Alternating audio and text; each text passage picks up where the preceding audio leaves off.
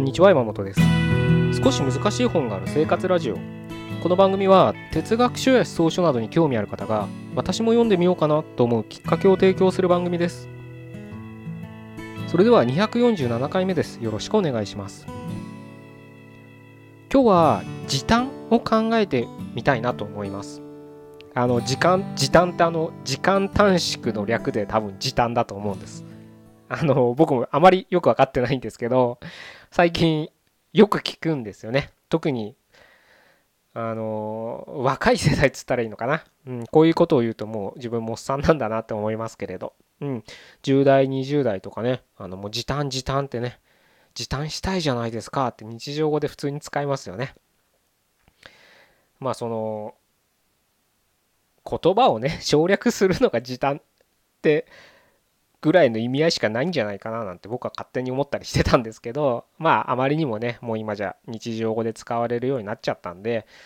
あのちょっとそれをね僕なっちゃったんでなんかよく耳に入るんで僕の中で頭の中に残ってたんでしょうね。でたまたまねうん。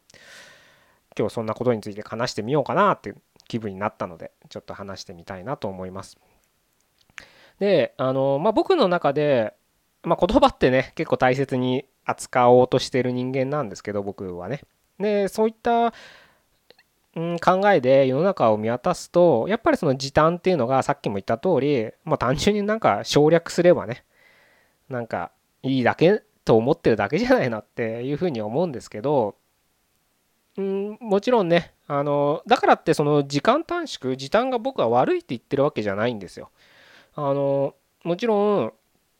時短することによってってメリットってすごくあると思うわけです。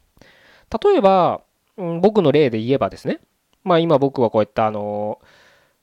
なんつったんですか、活動をやってますけれど、で、まあ今週もね、読書会やりますけれど、例えば読書会の案内とかも、まあメール、もう全て僕はもうメールでやっちゃうんですけれど、あの、メールで送るわけです。で、その、興味あるよって登録ね、してくれた方に向けてメールを打つんですけど、仮にね、それを一通一通僕はメールを打つとしたらやっぱりすごい時間がかかるわけです。でもあのそういったねメルマガ配信スタンドみたいなねあのサービスがあるのでそういったものを使うことによってあの一度にねあの登録してくれた人に一斉に送れるような機能があるわけです。まさにこれは時間短縮してますよね。まああの一人一人に送ったらどのくらいかかるのかわからないですけれど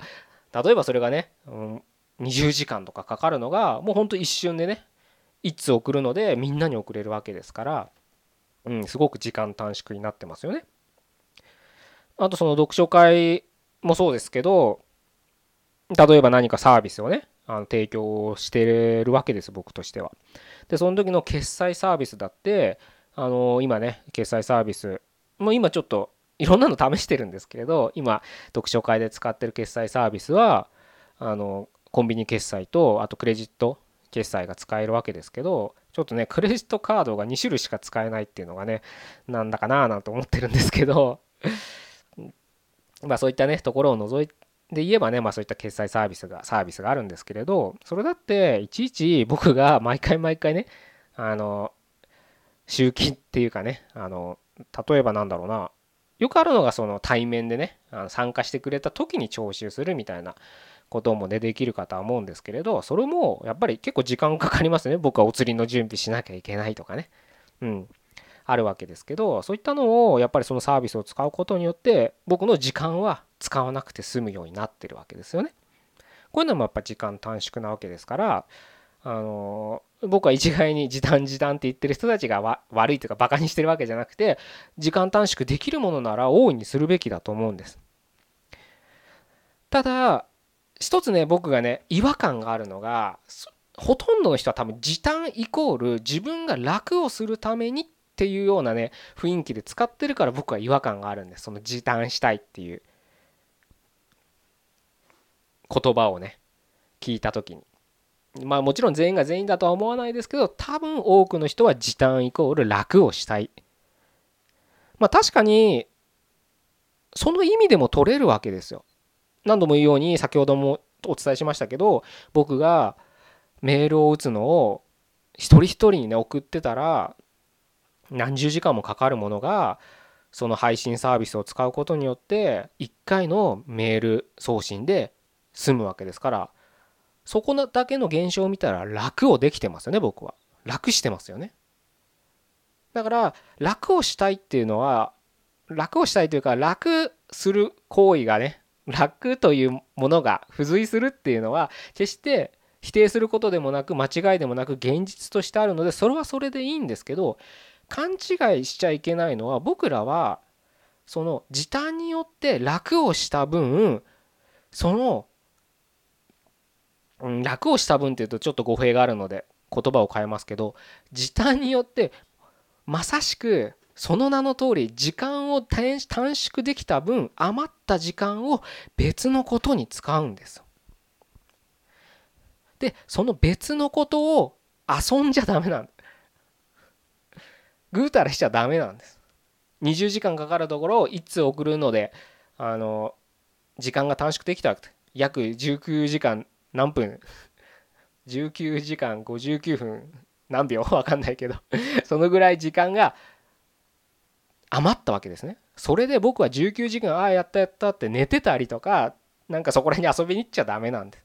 その浮いた19時間でまた本を読んだりとか筋トレをしたりとか、うん、体のために自炊をしたりとかね。そういったことに使わなきゃいけないわけです。決して自分の怠惰のために時短をするっていうことではないんですよね。そこをね僕らは履き違えちゃダメなんですよ。自分がやんなくていい仕事っていうのはあるはずなんですよね。うんやんなくていい仕事っていうかそういった任せられる機械とかに任せられる仕事だったりそれこそ従業員がある職業うんビジネスオーナーとかだったら自分がわざわざ店に立たなくても従業員雇ってその人たちをに働いてもらう。これによって自分はビジネスオーナーとしての時間が持てたわけですからあのなんだろうなその店をねより良くするために何かメニュー新しいの考案したりとかサービスを改めて考えてみたりとか店舗を増やす交渉したりとかね。いろんなことができるわけです。そういうことによってそういうことをするからこそ時短だったらいいんですけど時短時短時短時短って言ってる人は僕はもう単純に自分が楽したいためだけにそういうことを言ってるんじゃないかなって勝手に僕は思うのでちょっと違和感があるって話なんですね。なので時短はね進んでやるべきなんです。ももう本当できることならもうどんどんどんどん時間を短縮すべきなんです。できることならねお金を使って買えるサービスで時短ができるなら買うべきですし何かねその他もろもろ。時間というのは一番貴重な僕らの資産ですからまあ資源かな。うん。ですから是非ねあの、その資源をどんどんどんどん有効活用するためにね時間短縮っていう概念はとても大切なんですけれどそれで楽しようじゃなくて浮いた時間でより自分を高めるために何か活動を行おうっていう視点をね忘れなければあのぜひどんどんどんどん時短をしていただければなというふうに思います。じゃあ今日は以上で終わりたいと思います。247回目でした。ここまでどうもありがとうございました。